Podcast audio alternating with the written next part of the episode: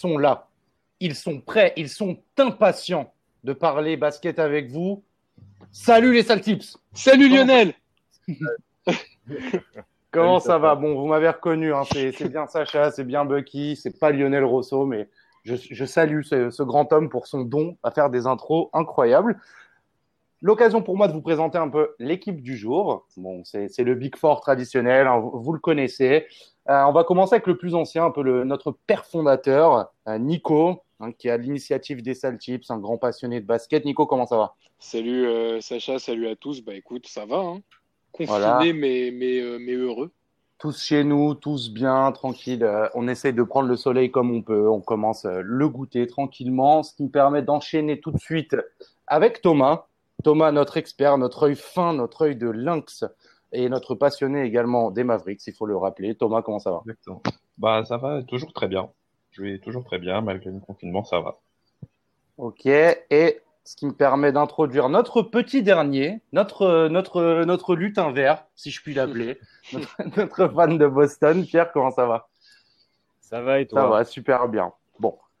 Il fait beau. Voilà, on est tous chez nous, on respecte tous les règles, on est des, des garçons euh, euh, très très bien élevés, très très respectueux, on va dire des règles.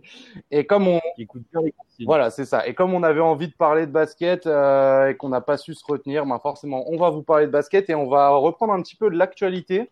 très récemment, Bleacher Report et puis d'autres sources, on va dire NBA, ont signalé qu'il y avait un petit vent de mécontentement de nos, enfin, nos amis en fait du Utah Jazz, notamment euh, bah, à cause du, virus euh, Covid-19 et un petit peu le souci qu'il y avait eu entre Rudy Gobert et Donovan Mitchell. La situation aujourd'hui telle qu'elle a été rapportée euh, par les médias, puisqu'il faut le préciser, on n'est pas dans les vestiaires, mais on veut quand même s'amuser à en discuter un peu, c'est que Donovan Mitchell estime que sa relation avec avec Rudy Gobert est donc irrécupérable suite à un petit peu, suite aux infections des deux au virus. Euh, ce qui pourrait poser un problème de, management euh, côté Utah. Et là, le défi, c'est de se dire un peu, si on est GM de Utah, qu'est-ce qu'on fait? Donc, pour remettre les choses en place, je vais laisser Pierre nous parler un peu des situations contractuelles des deux joueurs et on va s'amuser à débattre en, euh, en se disant, bah, si demain on doit reconstruire la franchise autour d'un des deux joueurs, lequel est-ce qu'on va choisir? Donc Pierre, je te donne la main.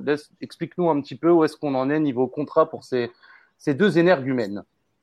Bah, le plus simple, c'est Rudy Gobert. Il lui reste encore euh, une année de contrat de 2021-2021, où il touchera euh, la bagatelle de 25 millions. Sachant qu'après son contrat, il est éligible au plus gros contrat de l'histoire de la NBA. Ils sont deux autres joueurs avec lui, euh, Giannis et Lillard. Il peut signer un contrat de 247 millions sur 5 ans avec le Jazz.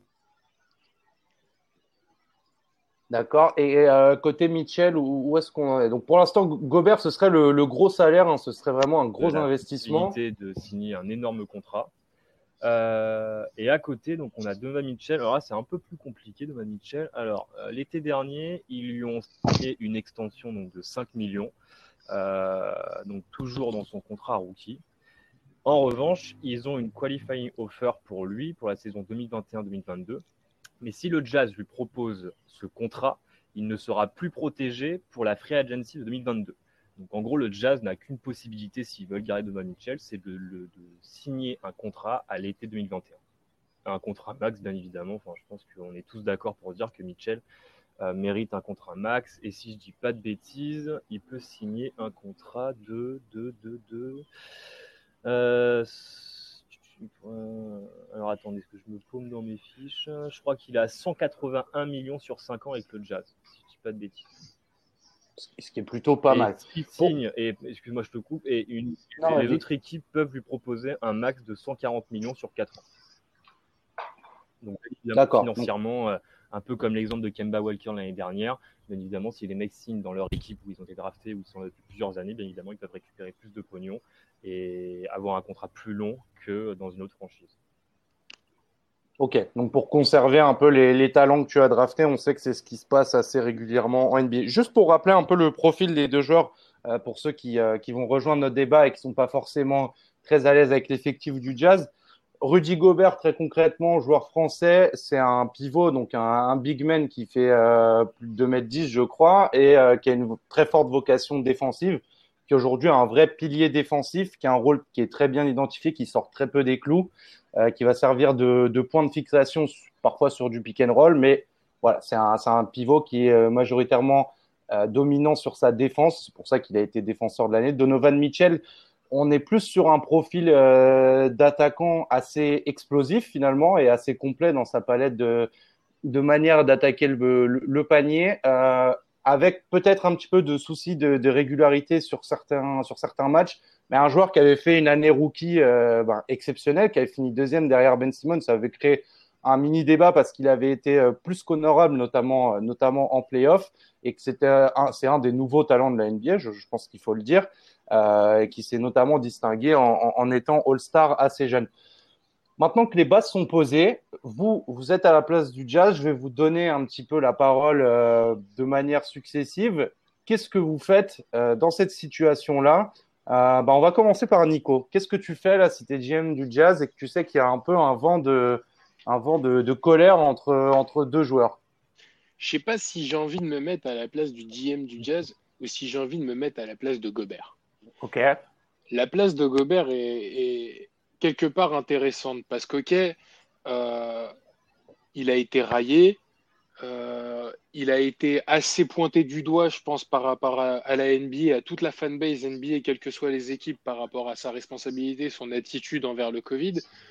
Mais Gobert a quand même fait amende honorable et s'est excusé plusieurs fois et, on sent qu'il a été sincère dans, dans ses excuses et euh, je pense qu'au bout d'un moment, il faut passer à autre chose. Et quand tu vois que tu as euh, ton coéquipier hyper important au sein du jazz qui euh, bah, ne décolère pas visiblement depuis un mois maintenant et demande ouvertement, enfin pas encore ouvertement, mais du moins les, bruits de couloir disent qu'il n'est pas prêt à pardonner Rudy Gobert pour ça et il a vraiment pas envie de rejouer avec lui. Bah, honnêtement, dans la position de Gobert, au bout d'un moment, je sais que Utah t'a tout donné mais tu as un sacré bagage pour aller peut-être voir ailleurs et taper une équipe qui en plus joue plus profondément le titre que ça. Euh, Gobert, vous l'avez dit, c'est euh, un excellent défenseur. Alors, c'est pas le, pivot qui va te massacrer les défenses au niveau, euh, les, défenses adverses justement au niveau offensif. Par contre, c'est clairement un joueur qui peut être utile, notamment en playoff, dans un collectif qui joue le titre et où la défense va, va prendre le pas sur l'attaque. Beaucoup plus, beaucoup plus bah, moins rapide, beaucoup plus. Moins rapide, plus construit, j'allais dire. Vraiment demi-terrain dans les playoffs. Demi Exactement. Donc aujourd'hui, à la place du GM du, du, Jazz, je sais vraiment pas ce que je fais, mais à la place de Gobert, euh, c'est peut-être le moment d'aller peut-être chercher pas forcément le gros contrat max, mais d'aller chercher une équipe qui va euh, te mettre dans un 5 de départ pour aller jouer vraiment la bague.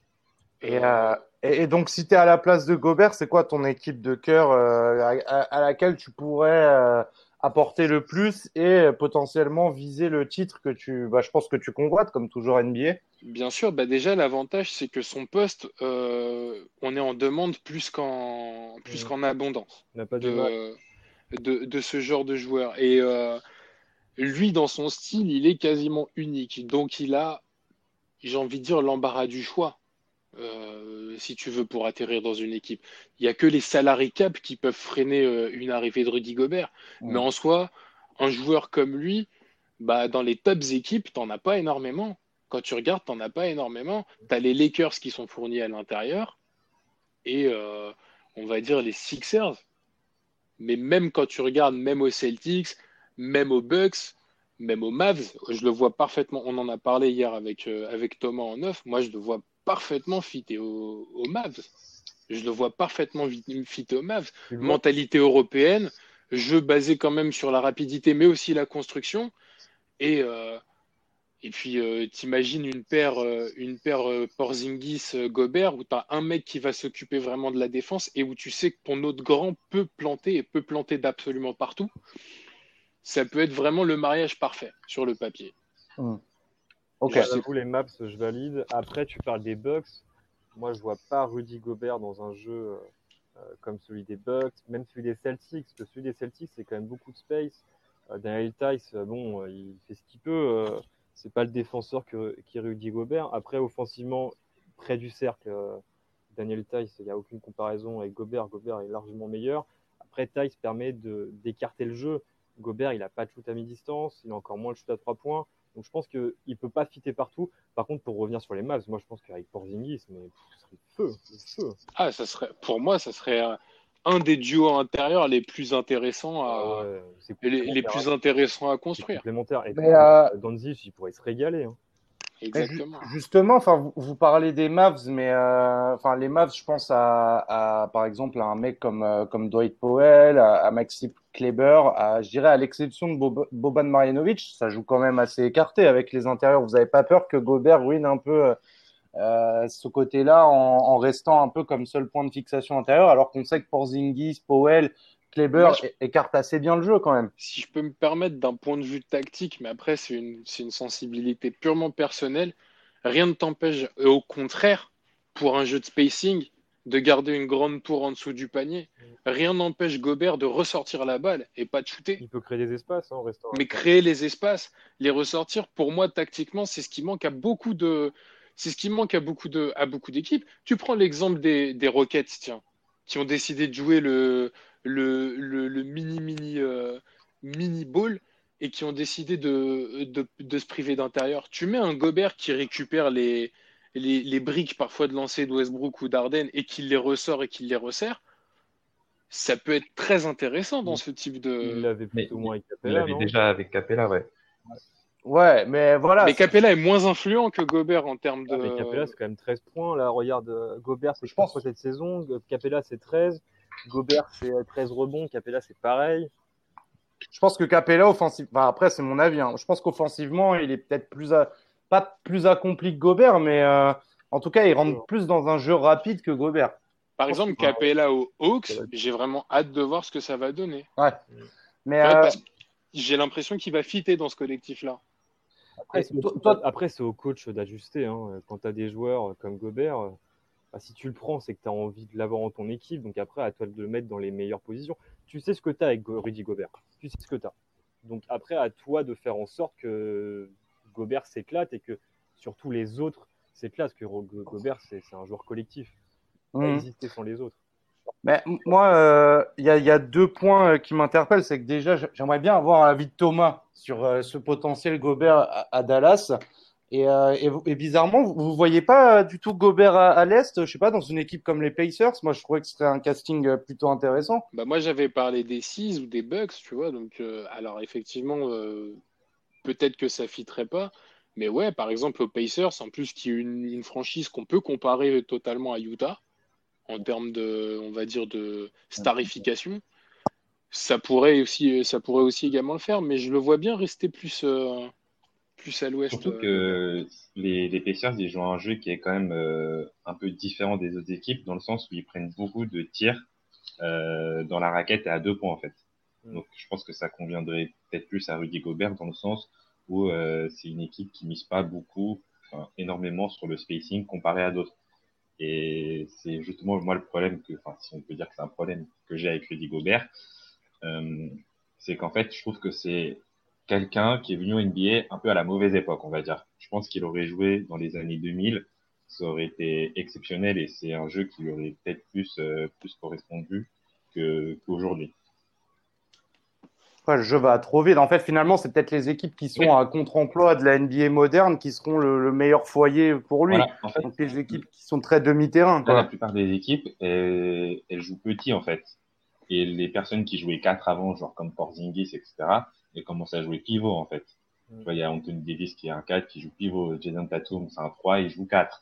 Euh, tu vois, ah maintenant, c'est quand même. Favor, c'est joue pivot, alors c'est un 4. qui joue pivot maintenant. Euh, donc, voilà, et c'est un peu le problème. Et c'est pour ça, en fait, que si moi, je suis le GM des Utah Jazz, je garde, je garde Donovan Mitchell et pas Gobert.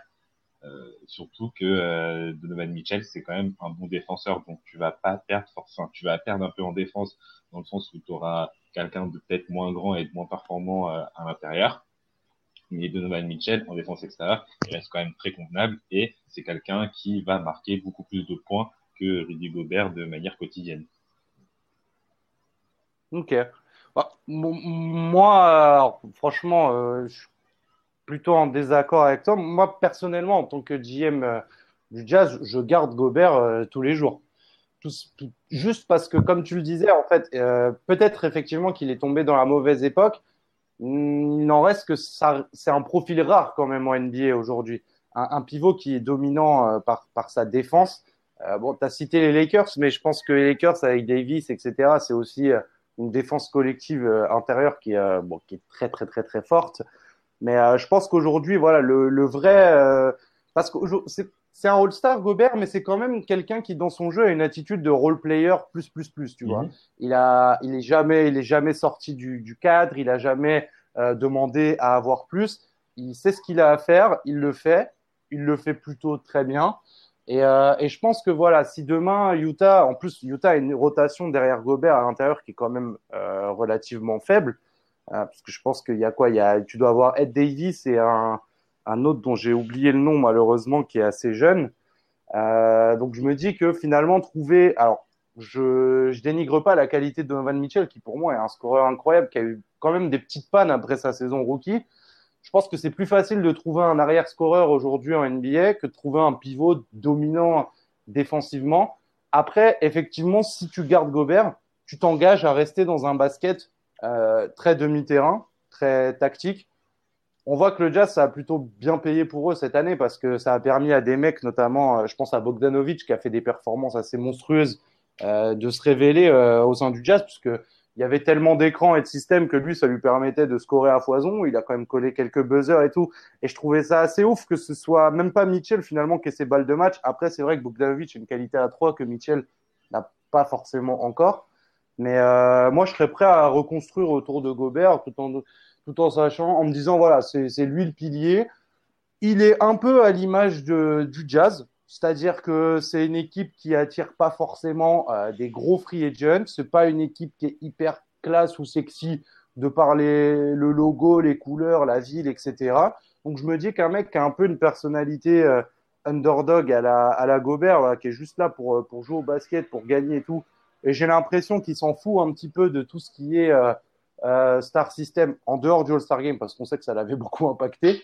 Euh, je me dis voilà, ça colle à l'image de l'équipe et finalement, on sait qu'on draft plutôt bien. Est-ce qu'on pourrait pas retrouver euh, un arrière ou alors en tradant Mitchell, est-ce qu'on peut pas retrouver un arrière? Moi, je suis parti sur cet avis. je pense que si je me permets, il y a plus de chances de trouver quelqu'un qui va prendre le rôle de Rudy Gobert, mais moins bien à la draft, surtout quand tu vois le classement de Vita, que un mec qui va pouvoir scorer aussi efficacement que Donovan Mitchell. Et en plus, j'ai envie de te donner un autre argument, c'est l'âge. En fait, il y a 4 ans de différence entre les deux. C'est hmm. c'est quand même important. Je pense que si tu veux vraiment construire quelque chose, il vaut mieux garder Donovan Mitchell et prendre le joueur le plus jeune et le plus, on va dire, talentueux que euh, garder Rudy Gobert. Mais genre, si par exemple demain, euh, parce que moi c'était un peu l'idée de trade que je m'étais fait, mais qui est peut-être pas forcément réaliste, et je me dis demain, je vais voir OKC, je leur dis les gars, j'ai un problème, euh, il faut absolument que je me sépare de Donovan Mitchell et tout. Enfin, vous le savez, c'est un top joueur et tout. Euh, Vas-y, euh, peut-être pas filez-moi Giljus Alexander, mais est-ce qu'on peut s'entendre sur un joueur comme ça, tu vois? Déjà, pour les trades, tu vas être emmerdé parce que le, contrat de, de, Mitchell est faible. Il est seulement à 7 millions. Donc déjà, pour un, pour un trade, ça va être compliqué d'avoir des joueurs de sa qualité à seulement 7 millions. Et puis le, le Jazz n'a quasiment euh, aucune flexibilité. Euh, c'est ça. Donc tu es obligé de trade pour un jeune qui a un faible contrat et qui a un fort potentiel. Pour trader, le plus simple, ce serait quand même Gobert. En plus, dans un an, il est free agent, donc tu vas pouvoir renégocier son contrat. Donc le plus simple à trader, c'est Rudy Gobert. Euh, parce que tu sais que tu auras quand même de la valeur en échange. Nova Mitchell, vu son contrat, tu n'auras pas grand-chose. Hein. Bah, tu auras, un mec jeune, tu auras un potentiel. Tu auras un mec qui est dans... Ouais, voilà. Parce que Gobert, comme tu disais, c'est quoi? C'est 27 millions. Euh, trouver les contrats qui vont t'absorber 27 millions, c'est soit tu prends une superstar concrètement ou une star, soit tu vas prendre plein de mecs, euh, plein de role players qui ont des contrats à, je sais pas, entre 5 et 10 millions et potentiellement des, des tours de draft, quoi. Ouais, j'aimerais pas être à la place du GM. Mais bon, après, enfin, ça se trouve, ça va très bien se passer quand oui. ça sera terminé. Mais euh, pour répondre au débat Gobert-Mitchell, c'est compliqué. Euh, Gobert, Gobert c'est le défenseur ultime, c'est le mec qui te mettra toujours, il peut te mettre 15 pions et 15 rebonds et 2 comptes par match tous les jours. Après, en face, tu as un mec bourré de talent, qui est jeune, et une chose très importante dans le basket, c'est les paniers de la fin dans le dernier carton. Mitchell, c'est clairement un joueur clutch qui va pouvoir te mettre les points quand il faut. Alors après, vous avez parlé de Boyan Bogdanovic, qui est aussi un joueur très clutch, qui a une qualité de tir incroyable, qui a déjà d'ailleurs fait mouche cette saison plusieurs fois euh, au buzzer. C'est vraiment compliqué. Euh, moi, je pense que je partirais quand même sur Gobert, parce que Gobert, c'est un joueur qui est pour l'instant pour moi plus accompli. Mais après, au niveau du potentiel, euh, je sais pas où il peut s'arrêter. quoi sais pas où c'est comme un Tatum ou d'autres joueurs de ce calibre, c'est tu sais pas où est son plafond. Ouais, ouais, je suis d'accord avec un peu d'inconnu, ouais. T'as un, peu d'inconnu. C'est clairement ce qu'il va te faire. Michel, tu sais pas où il peut aller encore. Ouais, donc en fait, c'est oui, c'est ça. C'est pour ça que moi, je, on va dire que je suis plus dans une optique d'un GM euh, sécure. Je me dis, bon, euh, Donovan Mitchell, il m'a fait du bien et parfois, il a été un peu fantomatique. Bon, Gobert, euh, quoi qu'il arrive, prendre ses rebonds et mettre ses contres, il l'a fait. Quoi. je pense que c'est plus dur de pallier le manque de, de, rebonds, de points et de comptes de Gobert que les 24 pions que met chaque match de ma Mitchell. Ah, je suis d'accord, surtout qu'en plus, quand tu vois. Ah, moi, je suis ah, d'accord. je suis d'accord, surtout que, surtout que tu vois que Donovan Mitchell, j'ai l'impression que après, après le All-Star Game, il a. Déjà, il a eu un premier coup, genre. Euh, je me laisse aller, c'est accompli. Il a enchaîné 3 ou 4 matchs à moins de 15 points. Pour être l'arme offensive principale d'une franchise et en plus de ça, dans la course au playoff, quand elle est en plein cœur, quand tu es en plein cœur de la course au playoff, je sais pas si pour l'instant euh, il prouve qu'il peut, euh, qu'il peut être totalement franchise player. Tu vois, après il est jeune, hein.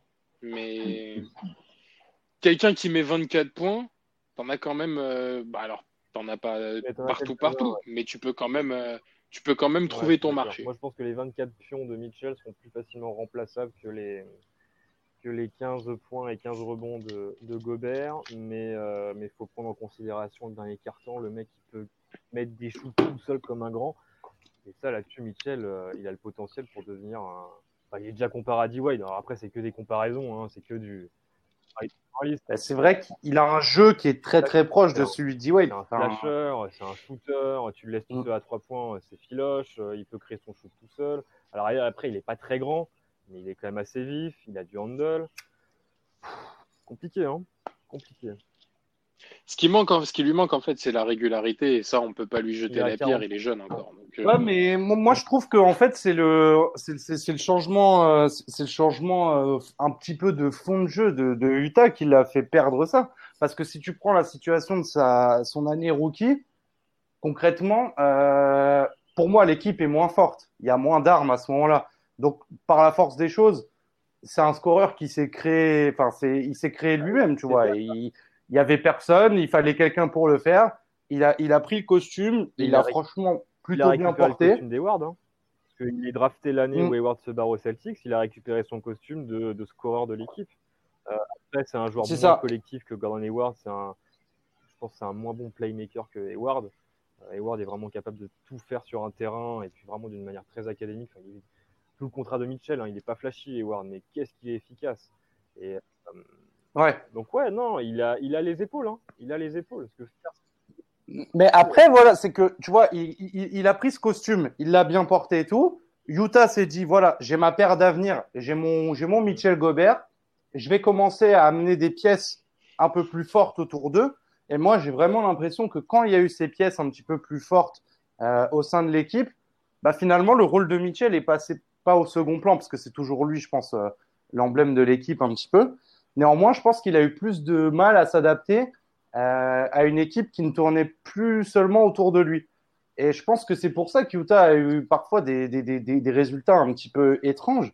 Euh, c'est que à un moment donné, je pense que euh, voilà, Mitchell, il était excellent quand il y avait que lui, et il a, il a du mal à rentrer dans le moule un peu d'une équipe qui gagne où il y a d'autres joueurs à faire jouer. Comme tu le dis, c'est un peu moins un playmaker que, que Hayward, donc peut-être un peu plus de difficulté à, à trouver ses, euh, ses, coéquipiers, à trouver ses marques. Et je pense que ça ressemble aussi à ce qu'on voyait euh, avec euh, un peu avec Team USA à la Coupe du Monde. Moi, j'ai pas trouvé Mitchell forcément, et c'était un joueur dont, dont j'attendais énormément à la Coupe du Monde. Je l'ai pas trouvé très brillant parce que il, je trouvais qu'il n'avait pas ce rôle de leader et que du coup, euh, ça, il n'a pas pu développer le jeu qu'il l'a fait connaître à Utah et qui a fait que c'était un mec dont on se disait ce mec-là, c'est la superstar de demain. Tu vois. la NBA avec le basket FIBA, enfin tu sais autant bien que moi, c'est quand même compliqué. Euh, après, au niveau de la posture qu'il avait au sein de l'équipe, euh, j'avoue, j'en sais rien. Pour moi, le, leader c'était Kemba Walker, mais bon, ils, disent ouais. ils ont être grossier, mais ils sont tous chiés dessus, les mecs. Ouais, tout est passé à côté, hein, clairement. On pas... à côté, hein. Ouais. Tatum, les Mitchell, les Kemba Walker. Euh... Enfin, Turner, euh, le mec, on le voit plus, tu vois. Enfin, non, Kuzma était blessé, je crois. Kuzma, ouais. Il... Non, mais il y avait quoi? Il y avait, il y avait Middleton aussi, non? Il y avait. Euh... T'avais... T'avais qui en pivot? Il y avait Turner. T'avais Plumlee Il y avait Turner, il y avait Plumlee, il y avait Jalen Brown, il y avait Marcus Smart. Kuzma, dès qu'il y a une rumeur de transfert imminente, il plante un match à 35 points. Ouais, c'est ça. ah, ah, mais lui et Rondo, il y a eu des rumeurs de transfert. Les gars, ils ont dit OK, on fait le match de l'année demain. c'est un truc de parti. Mais Kuzma, il a fait le coup genre 3 ou 4 fois, je crois. ouais, tu vas être bientôt transféré. ah, ok. il a intérêt de tout faire pour que la situation s'améliore. Hein il faut enfin, pour moi, il faut qu'il garde les deux. Clairement, clairement, s'il garde les deux, c'est mieux. Non, mais la, priorité, c'est la priorité pour Utah, c'est de débarrasser rapidement du contrat de Mike Conley. Parce que Mike Conley, les mecs, c'est c'est 25%, c'est 25% du du cap euh, salary cap. Du salary cap, ouais. Après, Mike Conley, on ne sait pas encore ce que ça donne en Bon, on a, on a pu constater que saison régulière, c'était ah, pas ça. C'est décevant, hein, c'est dommage, hein, parce que c'est vraiment joueur, mais qu'est-ce qu'il ouais. soit Puis là, je vois son contrat, il a 32 millions. Donc, euh, ouais, après, euh, comme vous le savez, hein, et après, là, c'est un peu mon, mon, côté chauvin qui parle. Euh, je pense qu'effectivement, le tollé qu'il y a eu autour de Gobert et le fait qu'il ne soit européen, c'est enfin, euh, c'est pas, je parle pas dans un mode complot, etc. Mais c'est pas forcément anodin, tu vois. Je pense qu'en NBA, euh, on a plus de facilité à taper sur un Européen qu'un Américain. Pour moi, c'est pas du chauvinisme, c'est du bon sens. non, je dis, ah, il a été débile en fait. on, lui a, ouais, mais on lui a vite, on lui a vite, on lui a vite. Oui, il a été con. sur le coup, il a été con en fait. C'est débile ce qu'il a fait de, sa blague, sa pseudo blague là, de se moquer du virus. Ouais, ouais. Moi, je pense bien que, sûr que ça part de personne n'aurait parlé. Personne n'aurait dit, ouais, c'est lui. Oui, c'est clair. Bien sûr que c'est con, mais c'est justement ça qui est trop facile en fait du coup. Est-ce qu'on est reconnaîtrait pas notre notre fort français là dans ce geste de Gobert qui, en voulant être ah bah. drôle et en voulant dédramatiser un peu, finalement se met plus dans la merde qu'autre bah, chose? Oui. Ah bah ça. Bah oui. Ça c'est 100% de chez nous. là-dessus, vous pensez que si c'était un Américain qui avait eu le comportement de Gobert, ça aurait pas pris une telle ampleur? Moi, je pense que ça aurait été exactement la même bah, chose. On a quand même. Je sais pas, on a quand même accusé, on a quand même accusé Gobert d'avoir euh, d'avoir ruiné la saison NBA. Oui, mais c'est parce qu'au début, alors qu'au final, euh, alors alors qu'au final, euh, c'est tout simplement la pandémie qui a qui, qui, a ruiné la saison et s'il y a 150 000 cas d'infection aux États-Unis, enfin, ça se trouve Mitchell était pas avant lui, a été contaminé avant lui. Ouais, c'est clair. Mais c'est ça, c'est pour ça. Donc, on s'est servi en fait d'un geste pour lui jeter la pierre pendant assez longtemps et je pense que ça aurait pas duré si longtemps si ça bah, avait été un américain. Mais après franchement, je sais pas je trouve en fait il s'est pas rendu service du tout quoi. Oui. Ah non mais ça c'est clair mais tu vois il a fait amende honorable et on a continué de on a continué de le fracasser pendant un certain temps c'est de là euh, aussi que tu peux penser que euh, ça aurait peut-être pas eu la même tournure si euh, ça avait été un Américain. Après, un Américain, s'il avait dû s'excuser, ça aurait été dans une vidéo à la télé, en, en disant qu'il avait fait honte à sa famille, à sa femme, à ses enfants, et que c'est un bon père de famille, qu'il le regrette, une petite larme. Et là, oui, la ménagère américaine l'aurait pardonné directement. Voilà, on a été au cliché, jusqu'au bout du cliché, messieurs. non, mais euh, c'est vrai qu'on ne sait pas trop et que j'exagère peut-être un peu dans, dans ce sens-là. Mais euh, bah, c'est vrai qu'après, il y a eu des trucs un peu marrants hein, sur Gobert. On a dit, ouais, c'est vraiment le meilleur défenseur de la ligue. Il a réussi à bloquer toutes les de jouer. Il y a eu quand même des trucs, mais euh... ouais, je sais pas si, si Mitchell, je sais pas si Mitchell aurait eu un élan euh, parce que je pense qu'il y a des Américains et tout un peu, on va dire un peu bêtes, euh, qui ont dû rentrer dans des trucs un peu sales. Donc j'arrive pas à imaginer un peu l'ampleur de ce qu'a dû manger dans la tronche Gobert, au-delà de ce que nous on a vu, qui était vraiment aux yeux du public, donc sur Twitter, etc. Mais voilà, je serais pas étonné qu'il y ait des mecs vraiment très stupides, qu'il ait insulté en DM, qu'il ait tagué sur des trucs débiles et tout et tout quoi. Après, après voilà. Non mais il y a, y a grave moyen, mais de toute façon quand tu vois, en fait là où je où, où c'est triste, c'est que tu vois que euh, Mitchell le porte, mais vraiment comme unique responsable du truc. Mm, mm, et puis, et puis ce qui était euh, ce qui était triste en fait, et ce qui ne serait peut-être pas sorti si ça avait été un joueur euh, local, c'est qu'après très vite, les langues du vestiaire se sont déliées. Ouais, ils, nous questionnaient dessus dans les vestiaires. c'était quand même, c'était quand même une chasse aux sorcières. C'est dommage. Mais bon, euh, difficile de, lui jeter la pierre. Enfin, moi, le premier, j'ai mis un peu de temps quand même à comprendre que c'était vraiment quelque chose de, très grave. Hein, cette, cette, pandémie. Pareil. Oui. Moi, j'avais oui, vraiment pris conscience. D'accord, mais c'est tout. Vraiment pris conscience. Pierre, tu vois. Pas...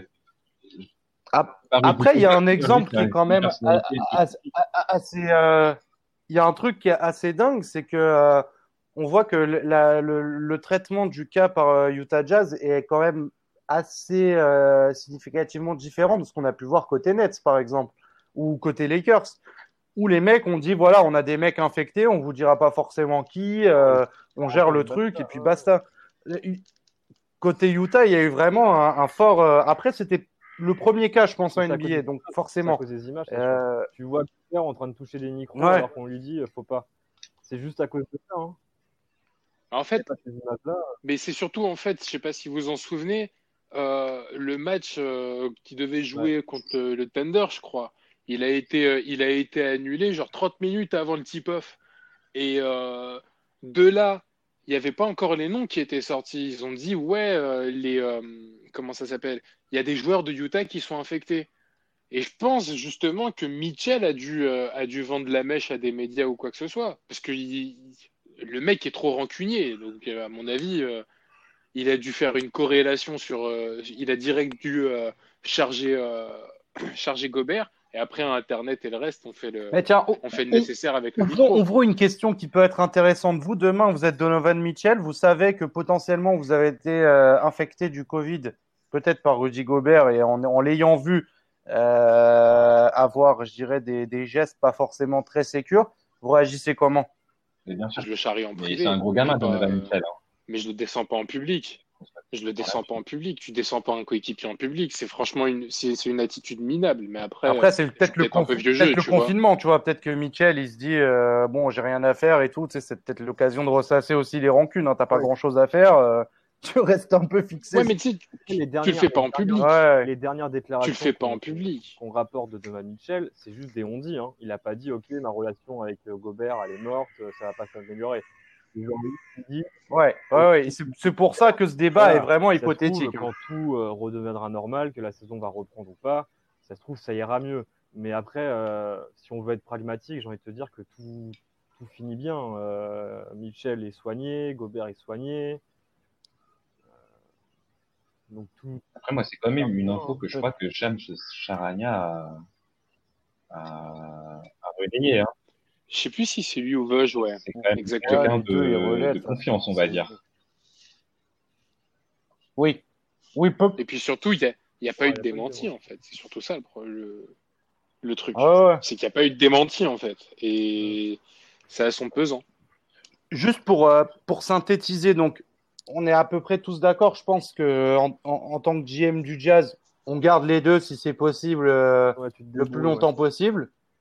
Et après, si on n'a vraiment pas le choix, on a deux teams là entre nous. On est plutôt, il y a une team Gobert et une team Mitchell. Bah, on peut résumer ça comme ça. Bah, à mon avis, les fans du Jazz, ils vont préférer garder Mitchell. Hein. bah, je pense que oui, parce que comme on dit, il a été Rudy Gobert a été rendu coupable de, en fait, de tout, oh, ça. Donc, euh, juste, au niveau du basket, ça. juste au niveau du basket, je pense que les, les, les, les fans du Jazz préfèrent faut... Mitchell que Gobert. Ouais, et puis même, il ne faut pas oublier que je pense que Utah, c'est une, c'est une ville qui, qui, a, qui, a, quand même du mal, hein, on va pas se l'avouer, à attirer de, de forts agents libres. Et c'est peut-être plus facile d'attirer quelqu'un euh, avec un Mitchell bah, qu'avec un Gobert, peut-être. Malone et Stockton ont été draftés. Hayward drafté j'en oublie plein, mais Gobert drafté, Mitchell drafté. Euh... Ouais, ils ont du mal à tirer des grands noms. Hein. Après, je des... bah, après, ouais, les signatures de free agent, euh, Après, c'est quand même un, enfin, c'est un style de vie assez spé. Ouais. Il ah, faut aimer, faut aimer la montagne, faut aimer, euh, enfin, il y a quoi, euh, les lacs, euh, enfin, voilà. C'est l'Utah, quoi. Ouais, c'est assez spé. Hein. C'est différent du, reste des States. Bah, tu peux faire du ski l'hiver, quoi. Sympa. Putain, Gobert, il doit avoir des skis, mon pote. Euh... Je sais même pas si t'as le droit, en fait, en tant que t'as le droit de faire du ski déjà. Les échasses. Non, non je pense pas, ouais. T'as pas le droit de faire de moto, t'as pas le droit de faire de ski, enfin, t'es un peu, ouais. T'es un peu bloqué. ça, doit descendre. C'est un arme, non, mais le mec, il a pas des skis, il a des rails après, c'est pas possible. On n'a pas votre taille, monsieur, il faudra revenir. bon, Bon, on va dire que sur ce débat-là, on est plutôt, voilà, on est plutôt ok. Euh, il nous reste un petit peu de temps. Moi, ce que je voulais vous proposer, c'était de parler un peu des, des, joueurs que vous aimez bien et, et, qui peuvent passer parfois un peu sous les radars ou pas, mais un peu, un peu de, de, cerner à chacun un peu quels sont les joueurs qui vous ont marqué, influencé, qui, ou alors qui vous plaisent parce que vous aimez bien comment ils jouent. Donc, un petit top 5 de cœur, un fantasy 5, appelez ça comme vous voulez. En tout cas, moi, je suis curieux de savoir quels sont un peu les, les joueurs que vous préférez. Euh, ben, je vais redonner la parole à Nico, qui est un peu notre, notre patriarche à tous, pour nous donner un peu ce, ce top 5 et qu'on puisse comprendre un petit peu mieux qu'est-ce qui, qu'est-ce qui te fait kiffer la NBA et qu'est-ce que tu aimes regarder aujourd'hui, en fait. Bah alors voilà, comme, euh, comme tu l'as si bien présenté, on va, on va essayer de trouver des joueurs qui sont passés sous les radars. Du coup, j'ai dû faire 2-5 parce que mon vrai 5 de cœur, je vais vous le donner tout de suite. Allen Iverson, Kobe Bryant, Michael Jordan, Rachid Wallace et Shaquille O'Neal on peut pas vraiment dire qu'ils soient passés sous les radars, ces joueurs-là. Ah, tu vas voir euh, Michael Jordan, si tu le tapes sur YouTube, euh, il y a, ouais, il y a quelques petites vidéos qui sont pas mal. Pas mal, hein. Je pense que peut-être même plus. Hein. Les statistiques doivent être, euh, doivent être un peu biaisées, mais en tout cas, pour moi, c'est mon 5. Euh, j'ai pas voulu faire. Enfin, c'est pas le 5 le plus fort, c'est vraiment le 5 de mon cœur. il est déjà très fort. Hein. Mais euh, tous ces joueurs-là m'ont fait aimer à leur façon euh, la NBA. Iverson, Iverson bah, parce que c'était spectaculaire, c'était le style, c'était la vitesse, c'était aussi. C'était ce putain de cross. C'était que de la magie. C'est son match au Staples Center D'ailleurs, euh, sa fameuse image mythique où. Euh, ah, step over. Ouais, le step over. C'était très très sale et puis ce mec a réussi à faire gagner, euh, à emmener les Sixers au final. Des Sixers, bon, il y avait Mutombo, mais il y avait des D'Alembert, des trucs comme ça. Donc... Eric Snow, ouais. Eric Snow, Eric, Snow. ou je sais pas quoi là.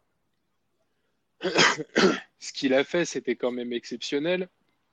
Il a aussi, euh, euh, c'est à lui aussi qu'on doit le dress code en NBA. Faut quand même le, faut quand même le signaler. C'est aussi peut-être pour ça que je l'aime parce que ce mec était tellement strict qu'on lui, qu'on a imposé des règles, qu'on a imposé des règles aux joueurs professionnels de la NBA. Euh, c'est le mec qui a le plus d'influence culturellement parlant au sein de tout. Ah mais c'est, ouais c'est clair, mais il a influencé culturellement parlant beaucoup de jeunes et euh, il m'a influencé énormément. Enfin, c'était vraiment euh, le flow à l'état pur et puis le jeu, euh, le jeu à la magie pure. Derrière Kobe et Jordan, bon bah on va père et fils, on va pas en parler parce que on a on a fait une émission déjà sur Kobe et Kobe me manque tous les jours et toutes les nuits. J'ai encore tweeté une vidéo d'ailleurs sur lui tout à l'heure. Euh, il me manque terriblement. Il m'a, il m'a, enfin, je suis juste un fan absolu de ce joueur et, de Jordan également. Euh, ces deux joueurs en fait qui suivent euh, ma personnalité au quotidien et leur mentalité m'inspire énormément. Rachid Wallace, parce que j'ai toujours eu l'impression d'avoir son caractère de merde sur le terrain. Je pense que certains peuvent, peuvent confirmer ici. une grande gueule à l'état pur, mais que de talent et puis ce jump shot, euh, ce jump shot qui est pour moi mythique. Parce qu'il a comme. D'ailleurs, c'est pas lui qui a le plus de. Hmm il a, ça doit se taper entre lui et Garnett, je crois. Attention, les gars, Draymond arrive vite, hein, doucement. Ouais, mais pour l'instant, il fait pas encore. Hein, donc, euh... ouais, s'il prend des techniques alors qu'il joue même pas, c'est quand même une perf. Hein. Mais mais Shid, voilà, c'était c'était quelque chose à l'état pur. C'est un des premiers grands que tu voyais switcher à trois points aussi. Euh, une équipe mythique des Pistons que j'ai aimé mais énormément parce que c'était toutes les valeurs de la combativité et, des, et de jouer avec, pardonnez-moi l'expression, ses couilles sur le terrain, euh, où tous ces joueurs maximisaient leur rôle. Et puis pour finir, euh, bah, le pivot, euh, bah, chaque. Hein. chaque, pareil, pas besoin de le présenter. Pour moi, le, le plus gros dominant de l'histoire de ce sport. En termes force athlétique, physique. On parlait tout à l'heure d'Iverson qui a changé les, les, règles, qui a fait inventer certaines règles. Bah, chaque a, a changé les paniers de basket de, de la ligue, puisque euh, les normes ont changé après son passage, après qu'il en ait détruit deux euh, dans la ligue. Et si vous voyez ses débuts euh, à Orlando, c'est juste exceptionnel, parce qu'il n'était pas aussi lourd qu'il l'était sur la fin, comme on a pu le voir, et c'était juste, enfin c'était exceptionnel. Exceptionnel mm. de vivacité, de force. Euh, et puis ses meilleures années aux Lakers. le three-peat, euh, le, les titres de MVP, la domination sans partage de la ligue. Euh, il y avait tout aux Lakers. C'était c'était son prime. Et puis j'oublie pas aussi son passage au hit parce que le duo Wade-Shaq, c'était. Non, pas grave. Hein. Pardon, un Toto. Hein, mais. Mais c'était quand même exceptionnel à voir. Et puis des jours. Hmm? Oui, bah oui, forcément, tu, tu, tu, préfères cette finale qui, qui est d'ailleurs une des plus belles finales en termes d'avènement pour le groupe de joueurs qui constituait les Mavs. Hmm. Je trouve. Et puis le, le, deuxième 5, je vais y aller très vite, c'est Arenas, Stojakovic, Tracy McGrady, et puis je prends deux pivots, Yao Ming et Ben Wallace. Voilà. Si vous voulez que je développe, un peu plus tard. Ah, c'est bien. Parce que je reste persuadé que si Yao Ming n'avait pas été autant gêné par les blessures, euh, il avait tout le bagage technique pour devenir vraiment l'un des plus dominants de sa génération. Il était, on l'a toujours considéré comme un grand qui prenait des rebonds. C'était quelqu'un qui avait un, jump shot et un tir à mi-distance, mais très intéressant, très intéressant, qui avait une qualité de passe, une qualité fondamentalement de technique qui était au-dessus pour moi de la moyenne. Et sans ces blessures, je pense que les Rockets auraient peut-être même pu gratter un titre euh, avec bah, Timac aussi, qui était sans cesse gêné par les blessures. Et mon plus grand regret pour ces deux joueurs-là, c'est qu'ils n'aient pas pu être au top de leur forme pendant deux ou trois saisons d'affilée sans être gênés. Parce qu'à mon avis, un bout d'un moment, il y a eu une saison où ils auraient fini par rouler, euh, je pense, sur la concurrence. Il a fait 10 ans, Mais après, c'est un avis personnel. mais ouais, il a dû faire 10 en année, mais après, en saison effective, ça doit être 5 ou 7 ou 8, ouais, un truc comme ça. Mais vraiment, parce que souvent les gens ont dit, on dit oui, Yao Ming est All-Star parce qu'il y a beaucoup de votes chinois ou quoi que ce soit. C'est une réalité, mais Yao Ming n'a jamais volé sa place dans un ouais. Il y a 486 matchs. Jamais. Ah, mais c'est un gros, pour moi, c'est un gros regret de carrière. On parlait des joueurs de cœur. Vraiment, Yao Ming, c'est clair, c'est, quelqu'un que, que, je porte énormément dans mon cœur et qui a apporté une, euh, qui a apporté quelque chose euh, à l'international et notamment en Asie. Et c'était pas que un produit marketing, c'était vraiment un putain de joueur de basket. Ah oui. Et puis, surtout, euh, on a eu trop tendance à dire ouais, Yao Ming il est bon parce qu'il est trop grand. Mais comme tu dis, il a une qualité de main voilà, il, est plus grand, mais il, se fait bouger par les trois quarts des pivots, ce qui lui a permis de développer un peu cet arsenal euh, poste bas. Il y avait pas mal de turnaround, fade away, des trucs comme ça. Enfin, bah, son turnaround fade away à zéro à mi-distance, il euh, C'est vrai qu'en termes d'esthétique, pour un grand en tout cas, c'était assez impressionnant de voir qu'il avait ce, ce, toucher de balle. Quoi. après, il a eu quelques casseroles aussi, mais bon, ça c'est la vie d'être. Euh, d'être le joueur le plus grand de NBA, quoi. Quand tu te retrouves face à Nate Robinson et qu'il te met des trucs. Euh... ça, c'est fait. Ça, ça fait très mal. Pour lui, non, mais c'est un bon top. On voit que tu as pas mal de joueurs. Euh, il y, a, y, a des, euh, bah, y a des influenceurs, on va dire. Hein. Après, il y, a des, y a des légendes. Et puis, il y a surtout pas mal de joueurs à vocation défensive. Il y a peut-être Arenas qui sort un peu du, du lot, qui est un joueur qui est, qui est complètement atypique, je trouve. Mais euh, moi, j'aime bien. J'aime bien ton 5. Même si je sais que, par exemple sur des joueurs comme Iverson ou Jordan, je vais pas du tout être en accord avec toi, mais bon, je reviendrai peut-être par la suite. Euh, on passe à qui? Bah tiens Thomas parle-nous un peu de toi tes les cinq joueurs qui, qui te font kiffer qui t'ont fait kiffer euh, ok alors cinq euh, joueurs moi j'ai mis Hakim Olajuwon pivot. Euh, après il y a Dirk Nowitzki forcément. Euh, Timac aussi. J'ai mis euh, Penny Hardaway John Stockton et en sixième homme j'ai mis Jason Terry. Voilà. Ouais Jason Terry Vas-y, raconte-nous un peu tes aventures bah, avec chacun de ces joueurs. je l'ai mis parce que moi je trouve que c'est l'un des pivots les plus techniques en fait. Et quand il y a plus de Jordan, bah, les Rockets ils ont écrasé tout le monde. Ils ont fait back-to-back. Dire que parce que voilà, moi je suis fan des Mavs et c'est le joueur que j'ai le plus vu en grandissant et, et voilà, et je trouve son, je trouve que son histoire en fait, elle est, elle est superbe et ça, ça, ça témoigne de toute la négation, de tout le courage, de tout le travail qu'il a mis pour euh, avoir une carrière euh, grande comme elle est maintenant. Euh, Timac, parce que c'est juste un joueur exceptionnel, pour moi, c'est franchement dans le top 5 de, des, des, attaquants de l'histoire de la NBA. Kenny Hardaway, parce que je le trouvais... Euh, enfin, c'est pour moi, c'est un peu comme Iverson, dans un degré un peu moindre, mais c'est un peu pareil dans le sens où c'est l'un des premiers joueurs, quand je l'ai vu jouer, où je me suis dit, waouh, quoi. Genre, il faisait des trucs exceptionnels. En plus, son duo avec, avec Shaq qui a pas duré très longtemps. Franchement, c'était beau à voir. John Stockton, parce que pour moi, c'est le, le prototype du meneur. Le mec qui cherche d'abord la passe. Si Karl Malone, si Karl Malone, il a marqué autant de points et il a eu la carrière qu'il a eu, je pense que c'est en grande, très grande partie grâce à lui. Et, je trouve que aujourd'hui, euh, il n'y a plus vraiment de meneurs comme lui. C'est que des meneurs, c'est pratiquement que des meneurs scoreurs. Il n'y a personne qui, qui, cherche la passe avant tout. On peut parler un peu de Rondo, mais c'est plus dans les années, euh, fin des années Ouais. Rubio, alors. Ça fait 1 sur 350, quoi, tu vois. donc, euh, donc voilà, et pour moi, c'est le prototype du mineur et c'est ce qui manque un peu à la, la NBA actuelle. J'ai mis Jason Terry parce que dans les clubs 2011, il a une importance euh, très très grande dans le titre des matchs, c'est parce qu'il faut des couilles pour se tatouer le trophée Lyro Brian et le gagner la même année. et ça, j'avoue que ça, c'est quelque chose. moi, hein. je me suis dit, mais le mec est totalement fou, et au final, bah voilà, quoi, il, a eu raison. Donc voilà mon, mon 5, enfin mon 6. C'est pas mal aussi, hein. même s'il y a des légendes, je pense qu'il y a des mecs, euh, Jason Terry, euh, c'est. Euh... Enfin, faut aller le chercher, mais je comprends, ouais, c'est un.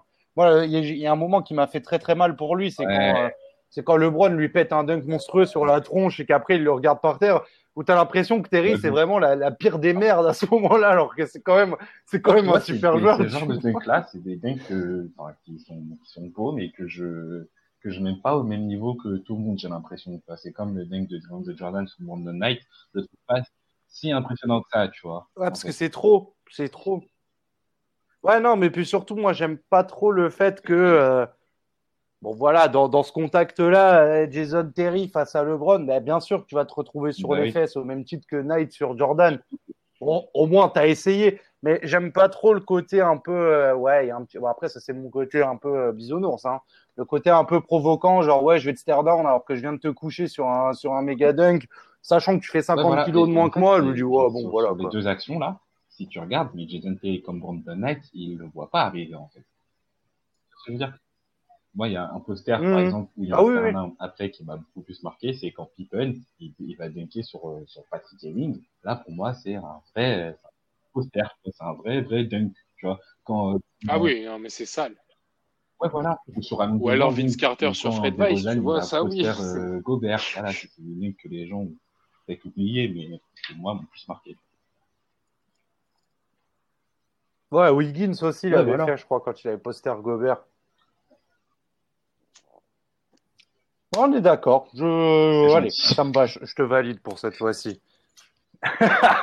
Alors, Pierre, euh, en à toi la patate chaude. Qui est, euh, comme dit Thomas avec Stockton, c'est le, prototype du meneur euh, général, passeur, leader. Le mec, 100 mètres, 20 points par match, il a une influence sur le jeu qui est considérable. Il a quand même mené deux fois les Nets en finale NBA, si je pas de conneries, hein, c'est ça. Hein. c'est ça. Voilà. Euh, d'ailleurs, c'est le seul finale NBA de l'histoire des Nets en NBA. Euh, donc il a quand même mis cette franchise assez haut. en deux, j'ai Brandon Roy, qui lui en playoff m'a fait, m'a fait vibrer. un joueur qui sait tout faire, un slasher, un dribbleur, un, mec qui va te mettre des shoots, tu sais même pas où ça sort. un clutch incroyable, un gros mental aussi, parce qu'en 2011, il est blessé quasiment toute la saison. Et il revient pour les playoffs. Et d'ailleurs, c'est contre nos amis les Maps, si je dis pas de bêtises. Exactement où euh, ils ont euh, un gros retard à la fin du troisième quart-temps. Le mec, il va te mettre 18 points à 8 sur 9. Et puis, il va te mettre euh, le shoot pour égaliser et le shoot de la gagne. Exactement. classe. Je m'en souviens, comme c'était hier. Après, j'ai mon bon vieux Paul Pierce, qui est mon joueur préféré, qui, est, qui a une histoire assez incroyable. Parce que le mec, c'est un gamin de Los Angeles. et qui se retrouve chez le rival de toujours, les Celtics. C'est le mec qui a simplement marqué l'histoire de cette franchise et c'est pas n'importe laquelle. Donc euh, juste incroyable, deuxième meilleur scoreur euh, de l'histoire des Celtics. Euh, au-dessus de Larry Bird, après Larry Bird, il a pas il a, seulement 13 saisons dans les pads, donc il a 21 000 points. Paul Pierce, il a 26. Puis Paul Pierce, c'est le leader, c'est le mec clutch aussi. Tu as besoin de mettre un panier pour gagner le match, il n'y a pas de souci. Polo, il est là. Et puis même vieux, après les Celtics, quand il part au Nets et quand il part après au, au Wizards, bah, le mec, bah, Toronto d'ailleurs, les mecs de Toronto s'en souviennent encore bien comme il faut. Euh, où le mec, à chaque fois, bah, il n'y a pas de souci, les mecs, donnez-moi la balle et puis je termine le travail. Incroyable. J'avais vraiment kiffé son passage au Wizard avec euh, John Wall et Bradley Beal. Ah euh, de quoi? Quel connard au Wizard, surtout. Quand il colle ses, ses buzzers là, au ah, oui, playoff contre Atlanta, hein, il le butait quoi. Mais Paul Pierce, il lui dit, mais ah, tu l'as pas mis c'est pas parce que sur Touquet tu m'as pris et que t'as pas réussi à le mettre que je peux pas le mettre dans la vraie vie. Quand est comme ça où ouais, t'avais le seum parce que t'as fait pareil sur Touquet, t'as pas réussi. Enfin, du, du Paul Pierre dans le texte, gros trash talker, on, ça, on là-dessus. Ah ouais, son interview après, incroyable parce que la meuf, elle va le voir, elle fait euh, Est-ce que vous avez dit bank parce que vous avez tapé un peu Elle fait Non, non, un call game. Un joueur c'est Marcus Aldridge. Euh, moi, je suis un grand fan des joueurs qui post-up. Et pour moi, c'est l'un des meilleurs joueurs de l'histoire en post-up. Il est trop fort. Alors, bien évidemment, il y a des McKay, il y a des, même des euh, qui sont peut-être au-dessus. Mais là, Marcus Aldridge, j'ai une très grosse estime pour lui, même si c'est un branleur de première. Offensivement, à Portland, j'ai trouvé incroyable. En playoff, il faisait son taf. Pourtant, il avait une bonne équipe, mais non, on va pas se mentir euh, il n'a pas trop fait le taf en playoff, mais il sortait toujours les lignes de stats. C'est un mec qui peut te faire 30 points et 30, 30 euh, points, 20 rebonds tous les matchs sans souci. Je me souviens d'une série de playoffs contre Dwight Howard, mais Dwight Howard, euh, à l'époque, était au Rockets, Dwight. Mais il lui mettait tellement cher, il était à quoi? 5-6 mètres du panier, à 0 degré, fait de ouais, magnifique. Il pouvait rien faire. Et en dernier, j'avais mis Shaq, mais vu que notre ami Nico l'a mis, du coup, je vais me retourner sur Pat Wing, euh, qui est l'icône des New York Knicks. Euh, le mec, il va deux fois en finale euh, avec eux. Généralement, il gagne jamais. Malheureusement, il gagne jamais. Euh, contre qui il perd? Je crois que je l'avais noté quelque part. Il perd contre les Bulls et San Antonio. Et il perd contre les Spurs. Contre les Bulls en finale de conf. En... Et les deux fois, il en 7. Sur la saison du lockout sachant qu'en 98-99 où ils vont en finale, euh, clairement personne n'aurait mis euh, un, un, copec sur eux. Euh, donc très gros leader, une machine, une machine. Et surtout, c'est l'image, pour moi, c'est l'icône des, New York Knicks. Et en sixième homme, je mets mon bon Marcus Smart. Désolé les gars, je sais qu'il joue toujours, mais c'est un soldat ce mec. C'est un soldat. Franchement, je vous souhaite à tous dans votre équipe, dans votre équipe à vous, d'avoir un mec comme Marcus Smart. Il, a une telle influence sur le jeu, pas forcément que de mettre des shoots, parce que il peut mettre des shoots à trois points qui vont trop recoller au score, et ça, franchement, il y en a plus d'un. Mais c'est surtout, euh, il y a euh, cette saison là où il récupère la balle sur euh, Kawhi Leonard. Il y en a une autre aussi où il la récupère au dernier moment sur un autre joueur. Enfin, le mec, il donne son corps à la science. Et ça, j'adore. J'adore. Une abnégation incroyable. Donc voilà. C'est pas mal tout ça. Vous en pensez quoi du top de Pierre? J'aime bien. J'aime bien, c'est un, vrai top de cœur en plus. J'aurais aimé mettre chaque, chaque je l'ai vu, euh, et Wing, euh, je sais pas où, moi, vous mytho, je l'ai jamais vu, euh, je l'ai jamais vu en direct. Mais le gros Shaq, ouais, le Shaq, comme disait Nico, c'est le genre le plus dominant, vraiment de l'histoire. Il, était, incroyable. Les, les, les, équipes en face se disaient, mais comment? Donc on va faire notre recrutement, mais en fait, on va faire notre recrutement par rapport à un joueur qui ne joue pas dans notre équipe, juste savoir comment on peut le Il était incroyable.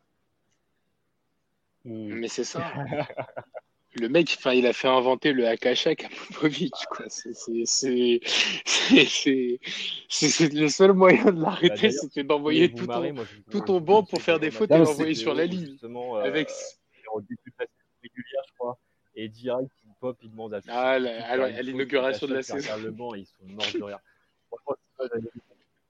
Ah, il a fait deux pouces. Il lève les deux pouces. Mais... Et Popovic ah, lui fait un clin d'œil. C'est un personnage aussi. Le mec, il est tu peux que l'aimer. Pour moi, chaque tu peux que l'aimer, que ce soit sur le terrain, euh, que en dehors. Euh, bon, après, il est commentateur, euh, c'est une autre vie, mais il est agréable, il a toujours le sourire, il te fait, il te fait passer des très grosses émotions. Quand, quand Kobe Bryant est décédé, moi, la plus grosse émotion que j'ai eue, c'est avec le décès de Shaq, que ce soit en tribune un mois ou deux mois après son décès, un mois après le décès où ils étaient tous au Staples Center, ou la première allocution de Shaq sur je ne sais plus quelle chaîne où le mec ouais, le mec qui font en larmes. Bah, c'est un mec vrai. Moi, j'aime beaucoup chaque. J'aime beaucoup chaque. Et je pense qu'on est quasiment tous d'accord là-dessus. Oui. ouais. ah, moi, c'est moi, c'est Shaq qui m'a fait découvrir le basket, clairement. C'est euh, avant, je, tu me parlais basket, j'avais qu'un seul nom. Euh, je pense que je disais Shaquille O'Neal. Je n'avais pas encore le il à la fin, tu vois. Mais c'était c'était Shaquille O'Neal à fond. Bah, d'ailleurs, euh, pas que toi, même les gens qui suivent pas le basket regardent autour de nous Yous à chaque fois qu'on lui demande une question sur la NBA, il dit ah Shaquille O'Neal. Ah, le mec il connaît que ce nom-là. C'est bien. bah oui, non, puis c'était, c'est là, c'est pour le coup, c'est un monstre physique comme t'en as, t'en as rarement vu en NBA. Et puis c'est, c'est, vrai ce que tu dis, hein, le fait de, on essaie de s'ajuster à lui. Je sais que quand LeBron était, euh, était encore à l'est, il y avait un peu toutes les équipes qui, qui essayaient de choper des joueurs pour leur, euh, pour leur training squad pour se dire putain, il faut qu'on sache euh, faire face à un mec qui sait tout faire comme LeBron. Donc je me souviens que les Spurs avaient pris euh, avaient pris McGrady à cette époque-là justement pour euh, pour essayer de se comparer à l'entraînement à un mec dominant. Et, et, ouais, ça a eu un, ça a eu un très gros impact parce que tu avais aussi les, les, équipes qui cherchaient le mec qui va lock qui va lock LeBron. Genre. Donc le, le, jeune Shaq du Magic s'est fait dominer par Olajuwon. Mais sinon, après, quand il était dans son prime avec les Lakers, qui a réussi à le dominer? Je pense personne. Hein. Bah, tu regardes les finales qu'il fait contre, euh, contre Philly. Je pense que j'ai rarement vu un moment aussi traumatisant euh, pour moi. J'ai jamais, j'ai jamais vu un mec marquer quasi tous ses points sur des gros tomeurs, quoi. C'est, c'est, c'est, dingue. C'est euh, et puis c'est vraiment sans forcer et tout et ouais non là c'est j'ai, dû voir qu'un match de cette série là mais le match que j'ai vu c'était un truc de ouf. Hein. mais même les Kings les Kings ils avaient Weber ils avaient Divat et sur le banc, ils avaient Brad Miller. Donc, c'est pas, c'est pas n'importe qui. C'est-à-dire, ils avaient un effectif fourni à l'intérieur. Ils se sont fait dominer tous les, tous les ans en playoff. Bon, après, tu sais, on sait qu'il y a une finale controversée aussi. Mais le mec te plantait 29, 32, 35 points contre, contre ces gens-là. Donc, au bout d'un moment, il fallait juste se rendre à l'évidence. Et quand il va au hit, il gagne. Ouais, mais la saison, la saison où les deux Wallace, euh, où les deux Wallace prennent le, prennent le dessus, euh, elle est très bizarre du côté des Lakers. Déjà, euh, tu avais, avais, Malone qui ne s'était jamais blessé de sa carrière, qui se blesse au pire des moments. Mm-hmm. tu avais plus l'impression d'assister à une bataille d'ego qu'autre chose en fait du côté des Lakers. Et du coup, ça a dû aussi biaiser le, biaiser les, les finales parce qu'ils sont, ils, ils seront quand même archi dominés sur, euh, sur ces finales en, 2005, 2004. Euh, pardon. Ouais. C'est là où ils ramènent Peyton et tout. Là, ouais, 4 ans, ouais. Ouais, les Formidables. C'est l'ère des Formidables. Peyton, Malone, Kobe Shaq et euh, bah, ça c'est. Ouais, ça, un peu, ça a été un peu à l'image de la l'autre super team qu'ils avaient fait avec Howard, Nash et tout là, qui était pas dingue. Enfin, qui sont pas allés, bah, mais qui sont pas allés en finale. quand même ça a eu quand même un peu plus de, voilà, ça a eu quand même plus de, ça a eu quand même plus de succès, ouais. Alors, bon, alors moi, et vous allez m'insulter, je pense, sur tous les pics, donc euh, je suis prêt à faire face. J'ai très longuement pensé, mais non. Euh, moi, mon meneur que je kiffe de ouf, euh, vraiment, et que pour moi, ça, aurait dû être le meneur de, toute une génération, c'est John Wall. Euh, parce que John Wall, j'ai, euh, en fait, c'est un peu comme Thomas. Je, alors, je suis pas sûr qu'il sera d'accord avec moi là-dessus, mais je trouve que c'est, enfin, ça sera peut-être encore un excellent euh, meneur gestionnaire, dans le sens où j'ai, rarement vu un mec qui a autant de capacités individuelles déjà remonter la balle si vite, mais surtout la lâcher si vite. Euh, c'est quelque chose que j'ai vraiment beaucoup apprécié avec Wall, euh, dans le sens où il a fait briller quand même des mecs autour de lui qui n'étaient pas forcément le top du top à chaque fois. Je pense à, notamment à Néné et à Gorkat, euh, qu'il a emmené en playoff et qui il, leur a donné des stats de ouf parce que c'est carrément un monstre sur pick and roll, John Wall. Et, j'ai trouvé ça toujours assez louable rarement vu un défenseur, enfin un, meneur aussi bon en défense aussi sur l'homme. Euh, C'est-à-dire que sur des transitions ou sur du jeu placé, il était vraiment galère à passer. Euh, rarement vu un mec aussi rapide balle en main et, euh, et en contrôle. C'est-à-dire que vous voyez Westbrook quand il va tout droit avec la balle, on, voit très bien qu'il va vite, tu vois, et, et, qu'il qui va aller claquer un truc de ouf. Mais je le sens moins en contrôle que Wall, dans le sens où Wall, j'ai l'impression, en pleine vitesse, il peut quand même trouver toutes les passes tous les dribbles et tous les moves pour aller au panier. Je me souviens d'une action assez face au c'est d'ailleurs assez douloureux. Il remonte le terrain à une vitesse incroyable. Il y a un premier rideau qui arrive, ligne de lancer franc. Il, fait, il passe la balle dans son dos. Je crois que c'est Bazemore. Et après, il arrive à se retrouver sous le panier et il claque un Tomar, mais au milieu de toute la défense. C'est incroyable. Comment est-ce qu'il fait? Comment est-ce qu'il fait ça? Ouais, Après, c'est un mec qui a été clutch et je pense que Pierre doit s'en souvenir contre Boston. À voir, à voir vraiment comment il va revenir de, de cette si longue. Ouais, ouais. Après, voilà, comme c'est un mec qui a joué contre les Hawks très, très souvent euh, en playoff, c'est le mec euh, qui, j'en pouvais plus de lui. Il m'énervait, que ce soit quand c'était Tig à la main ou quand c'était, euh, ou quand c'était Schroeder. Et attends, les bagarres que ça donnait, mais les Schroeder et Wall, je pense qu'ils se détestent profondément parce qu'ils se foutaient sur la gueule pendant toute la série. C'était incroyable. Euh, donc voilà, moi John Wall, j'espère qu'il reviendra au top niveau parce que pour moi c'était vraiment le meneur du futur. J'ai puis il est fort, hein. le mec qui t'a traumatisé tes playoffs. Ah ouais, mais parce que moi c'est le mec, j'aimerais trop avoir un mec comme ça dans mon équipe. Il est, il est trop fort, il est trop fort. Tu peux critiquer sur son jeu, tu peux critiquer quasiment que son absence de tir à trois régulier, tu vois. Et encore, il, il, il est clutch. Ouais, après, euh, bon voilà, après en termes d'attitude, de blessure et tout, je peux rien dire, je le connais pas, il a l'air parfois un peu teubé, tu vois. Mais euh, notamment, euh, ah, je repense, je repense au scrimmage Team USA dans lequel Paul George se pète la jambe. Euh, quand tu regardes le match, John Wall dans ce match-là avait envie de s'amuser. John Wall, à chaque possession, envoyait des alley dans les tribunes et il était content. Hein. Donc c'est là où je me suis dit ouais, peut-être au niveau du mental, il y a peut-être un truc qui manque, tu vois. Mais bon, voilà, ça reste, euh, ça reste un des meneurs que je, que je surkiffe et que si je l'ai dans Touquet, attention à vous. Euh, après, au poste 2, moi, un mec que j'ai toujours trouvé ultra surcoté et qui aujourd'hui n'est plus en NBA, mais qui est le, on va dire, le reigning MVP de la Ligue Big 3, c'est Joe Johnson. Tu le mets dans ton... Joe Johnson. Ah, ok, d'accord. Non, j'ai dit surcoté, sous-côté, pardon. Autant pour moi, je me suis trompé. Trop l'habitude. Euh, Ouais, non, de pas surcoté en plus. De... Joe Johnson, c'est euh, pour moi c'est un attaquant sublime et parfait. Euh, L'histoire du mec, c'est qu'avant c'était plutôt un arrière athlétique. Il, il s'est pété la jambe sur un dunk. Après, il a arrêté de dunker. Il a dit non, moi j'ai plus, j'ai plus trop envie de me blesser et tout. Et en fait, c'est devenu un, un, un, poste arrière qui fait plus de 2 mètres. Et j'ai rarement vu un mec aussi soyeux en fait, ballon en main un, un, mec qui fait des flotteurs, qui fait euh, qui, a, qui, a, des dribbles, tu vois, des, des crosses vraiment super sévères. Et je pense que Paul Pierce s'en souvient aussi, mais sans être forcément très flashy. Tu vois, Chris Bosch aussi, il se, il se mange un dribble dans le dos, il part dans le décor, il prend le tir. Enfin, il sait qu'il peut rien faire. Et, euh, et, Joe Johnson, dans sa maîtrise et sa précision offensive du basket, ça a toujours été un modèle parce que même moi qui joue au basket, j'ai jamais été un gars ultra technique ou ultra, ultra athlétique ou quoi. Mais voilà, je me dis, lui, il a trouvé la parade. Il s'est dit, ah bah tiens, je vais faire des flotteurs, je vais faire des trucs comme ça et tout. Et à cette époque-là. Super athlétique, enfin, super athlétique, toute proportion gardée, bien évidemment. Mais c'est pas des mecs qui vont démarrer en, en un pas. Mais, euh, mais par contre, en fait, je vais à droite, bah non, en fait, mec, je suis à gauche, et puis euh, dans ta gueule. Quoi. Non, ouais, incroyable. Mais ouais, et puis t'es clutch. Ouais, et je tire, je tire de partout, la quoi. série en 2007-2008, euh, premier tour de ouais. playoff contre les Celtics, où d'ailleurs, vous, vous nous emmenez au Game 7. Alors, le step back toute jeune, euh, enfin toute jeune, ouais. quand même un Joe Johnson qui avait déjà, ouais. un vétéran, mais il avait déjà pas mal de vécu. Pouh, quelle galère Et puis quand il fallait prendre les shoots importants, bah, c'était mm. pour lui. Hein. C'était pour lui. Ah ouais, ouais. Bah, il y a un shoot où il cross, euh, je crois que c'est Pau. Euh, il le fait tomber et il met, trois, il met le 3 derrière. Il, est juste incroyable ce panier. Hein. Et euh...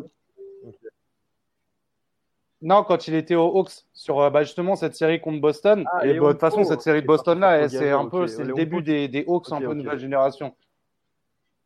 Ah oui, oui. Ah, Po, il se casse la gueule sur un step back, c'est monstrueux. Et puis après, il y a le 3 qui fait mal. Et, euh, puis ouais, à cette époque-là, tu as Josh Smith qui tente un rider en plein match alors qu'on est en game 6 ou game 7. Enfin, c'est n'importe quoi, genre. C'était vraiment ouf. Donc voilà, Joe Johnson, euh, vraiment, pour, tout, pour tous ceux qui veulent apprendre le basket, regardez ce gars-là, c'est une école. C'est un truc de fou. Moi, j'aime trop. Euh, après, poste 3, je vais, je vais mettre T-Mac. Je vais juste être rapide et très agressif pour moi, plus gros talent que j'ai jamais vu en NBA jouer. Vraiment, de tous les temps. J'ai jamais vu un mec en NBA savoir faire tout ce que savait faire T-Mac. Et en fait, pouvoir jouer en NBA, scorer en NBA et aussi gagner quelques matchs en NBA, mais alors que tu as l'impression que le mec s'amuse. C'est un truc de ouf. C'est ça. C'est là où je voulais venir. C'est que, en fait, je suis, je suis partiellement d'accord avec toi. Je veux dire, j'ai jamais vu facile, quoi. un mec aussi fluide. C'est facile, quoi aussi calme dans ses gestes. Ah c'est ça, c'était c'était fluide, c'était facile, c'était calme et c'était c'était assassin. C'est pour ça qu'il est dans mon top. Son mental et merde. Son physique aussi, mais surtout, euh, je sais j'avais lu une... son, son, physique, son éthique de travail. Merci. Bah, je sais plus. L'éthique de euh, travail, je pense un peu. Qui avait dit ça Mais le mec, il disait prenez Kobe et prenez Timac. Au terme de talent, sont les mêmes. Ils ont le même talent. Sauf que Kobe, il a travaillé comme un fou et Tima qui sont, on va dire, reposer ses lauriers, entre guillemets, des, grosses parenthèses. Mais il a moins taffé. Et tu vois le résultat de la carrière entre Kobe Bryant et celle de T-Mac, il a juste pas photo. Quoi. Mm. Et T-Mac, il a jamais passé un tour de playoff. Avec le talent qu'il avait, il les Clairement. Ouais, bon. Non, il a gagné un titre avec les Spurs, mais il n'a pas joué. On n'en parle pas. Moi, je suis pas sûr qu'il ait gagné son titre avec les Spurs. Hein. Je crois qu'il était même pas dans l'effectif des playoffs. Il va en finale, mais il gagne pas. Hein. Oh, il fait finale au moins. Mais oui, oui. Et quel enfin, ouais, ça doit être ça alors. C'était juste la, contradiction que j'avais trouvée sur le net euh, pour euh, il a jamais passé un tour de playoff. Non, mais on en revient en fait à ce que je disais, ça se complète avec Yao Ming, tu vois. Parce que les saisons où ils auraient peut-être pu gagner un titre, ils étaient jamais au top en même temps. Soit ils revenaient de ah, blessure, soit ils allaient Après, Timac, moi, euh, bon, effectivement, il y, a le physique et tout, mais je pense qu'en bonne santé, même sans travailler ou quoi, hein, je pense que ce mec-là, c'est le basket. C'est, autant il y a plein de mecs que je regarde, je me dis ça, c'est basket, c'est basket, c'est du basket. Mais Timac, c'est, le basket à l'état pur. C'est-à-dire qu'il peut faire vraiment tout ce qu'il veut. il y a des moments, attends, quand, quand, il est, quand il est dos au mec, là, et qu'il passe la balle dans son dos pour après faire un fade away en tournant en tous les sens, tu te dis, mais arrête! Qui t'a appris ça? On dirait qu'il a inventé le mouvement parce qu'il savait pas quoi faire pendant le match. C'était un truc de malade. Bah, moi, T-Mac, c'était le top du top. Après, euh, en poste 4, j'ai plusieurs hésitations euh, entre Millsap et Griffin, en fait. Parce que Griffin, pour moi, c'était, c'était le mec qui allait un peu marcher sur la NBA. Et, malheureusement, je trouve qu'il a une descente qui est assez tragique, là. Enfin, sur sa dernière année aux Clippers, euh, son transfert et tout. Là, sa blessure, son opération, je, suis vraiment un peu dégoûté pour lui parce que un mec qui est arrivé avec un, fort physique, euh, des capacités athlétiques monstrueuses et qui après a réussi à diversifier son jeu, à devenir un peu passeur, à avoir du shoot et tout. je respecte beaucoup ce, ce, ce, genre d'évolution. Et pour euh, rapidement parler de Millsap, parce que Millsap, j'ai rarement vu un mec lent aussi complet euh, en attaque et en défense, avec beaucoup de moves, beaucoup de touchés. Euh, ah, ouais, non, j'aime trop. Je trouve ça vraiment très, très, très fort ce qu'il fait. Et, et voilà, c'est aussi un mec dont on a, on parle pas énormément, mais qui a, qui a été All-Star aussi, qui s'était fait euh, bien dunker dessus par, euh, je crois que c'était Carmelo Anthony à l'époque. Donc, moi, j'aime beaucoup un peu ce genre. tu vois, les mecs qui arrivent à compenser, on va dire, des lacunes physiques, même s'il n'a pas un physique de, de, bébé non plus, mais par vraiment beaucoup de techniques, j'apprécie beaucoup. Après, en poste 5, moi, c'est mon chat tous les jours, mais je vais parler de quelqu'un d'autre, c'est Al Jefferson. Envie de ramener Donc, que tu as dû bien connaître, Pierre. ramener Kevin Garnett, c'est vrai que c'est un sophomore, donc euh, l'année ouais. Celtics, avant qu'il se fasse trader, il avait fait une pure saison, sachant que il y avait qui euh, Le roster, c'était Dante West, Gerald Green, des Wally Serbiak, Paul Pierce était blessé, il y avait du. C'était vraiment une équipe à la con. Assez, Rashad McKenzie. Première année de Rondo. Et en fait, le mec porte les Celtics bon, sur un bilan assez catastrophique. Mais c'était un pur joueur. Hein. C'était vraiment un pur. Ouais, parce que justement, en fait, euh, Al Jefferson, c'est un mec, quand tu le vois, tu vas te dire, lui, c'est un bourrin et tout. Euh, il est grand, il est costaud et il a une tête qui fait peur. Alors. Et non, en fait, tu découvres un espèce d'ourson géant, mais qui a des mains de velours et, euh, qui est vraiment, lui aussi, je trouve, une espèce d'académie du poste bas en NBA euh, un peu moderne, qui a vraiment eu beaucoup de moves. Ça ressemblait parfois un peu à, peut-être un peu plus costaud que ce que faisait Jermaine O'Neal, mais vraiment, vraiment assez, assez conquis en fait, parce qu'à cette époque-là, les, euh, les pivots étaient surtout des physiques, tu vois, et très peu de technique. Ouais, alors il a commencé, c'est vrai, il a commencé 4, après il a, il a beaucoup joué 5 par la suite. Mais bon, là, c'est vrai que je le mets dans le 5 pour le côté un peu top 5. Et euh, ouais, c'est moi un petit peu ce, ce jeu post-go très technique m'a toujours fait euh, kiffer de ouf. Et euh, mon ouais, et mon sixième homme, euh, c'est Josh Smith. Alors Josh Smith, en fait, ça a été le, symbole de, mon amour pour, euh, pour les Hawks et un petit peu en même temps que Joe Johnson, et parce que euh, c'était un peu un profil atypique. C'était une sorte, au début, c'était plutôt un gros défenseur et un dunker. On disait exclusivement ça. Par la suite, c'est devenu un gars qui savait très très bien jouer en, passe, surtout avec les intérieurs. Et c'est un des mecs qui a commencé à faire briller Orford énormément aux Hawks. Euh, après, voilà, il a eu quelques lubies parce qu'il avait un bon petit tir à mi-distance. Il a commencé à vouloir shooter à trois points, ça a été un peu la, débandade. Et puis après, il y a eu le, passage à Détroit qui a été un peu la, fin de sa carrière. Un petit retour à Houston en playoff. Alors, je crois que c'est à l'époque où il y a Howard aussi, où là, il fait des, des, prestations vraiment très bonnes. Et puis après, retour dans l'oubli euh, complet. Mais euh, moi, Joe Smith, en fait, en termes de versatilité à l'époque, mais j'étais encore tout nouveau dans le basket. Moi, je le comparais à LeBron. Mais parce que je suis j'étais un peu con hein, et puis un peu fan, tu vois. Mais voilà, je me disais, putain, un poste 3, rapide, il saute haut, il fait des passes, il met des top contre, il dunk. Putain, on, on dirait un LeBron du pauvre quand même. Bon, force est de constater qu'ils n'ont pas du tout ni la même trajectoire, ni la même carrière, ni le même palmarès, ni le même talent, quoi. Mais voilà, pour moi, c'était, euh, pour moi, c'était mon anti-LeBron à moi, genre. Il était dans mon équipe et, euh, et c'est pour ça que j'ai mis, euh, j'ai mis mon petit Josh, mon Jess Move national. Il est drafté après sa troisième année. Euh, Al Jefferson, pardon. Al Jefferson est, drafté euh, après sa troisième année au Celtics, et non sa deuxième. Parenthèse fermée. Il est tradé, ouais, en 2007-2008. et tradé. échange avec Sébastien Telfer, Theo Ratliff, Gerald Green et Ryan Gomez contre Garnett. Et des tours de draft aussi, hein, quand même. quel trade quand même. Mais bon. Ouais. Et je fais un gros big up à Garnett, euh, qui est aussi un des postes 4 euh, que je kiffe le plus de tous les temps, et ça, Thomas le sait. On va pas l'ouvrir maintenant. Hein. Ouh. Ah non, nous, on avait ouvert un débat entre Garnett et Nowitzki. Euh, on, hein. connaît la conclusion. Bravo, Thomas. Deux fois. Ah, les, votes, euh, les votes ont choisi Nowitzki. Hein. Ouais.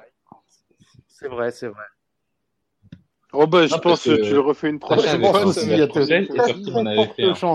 a, pas de souci. Merci.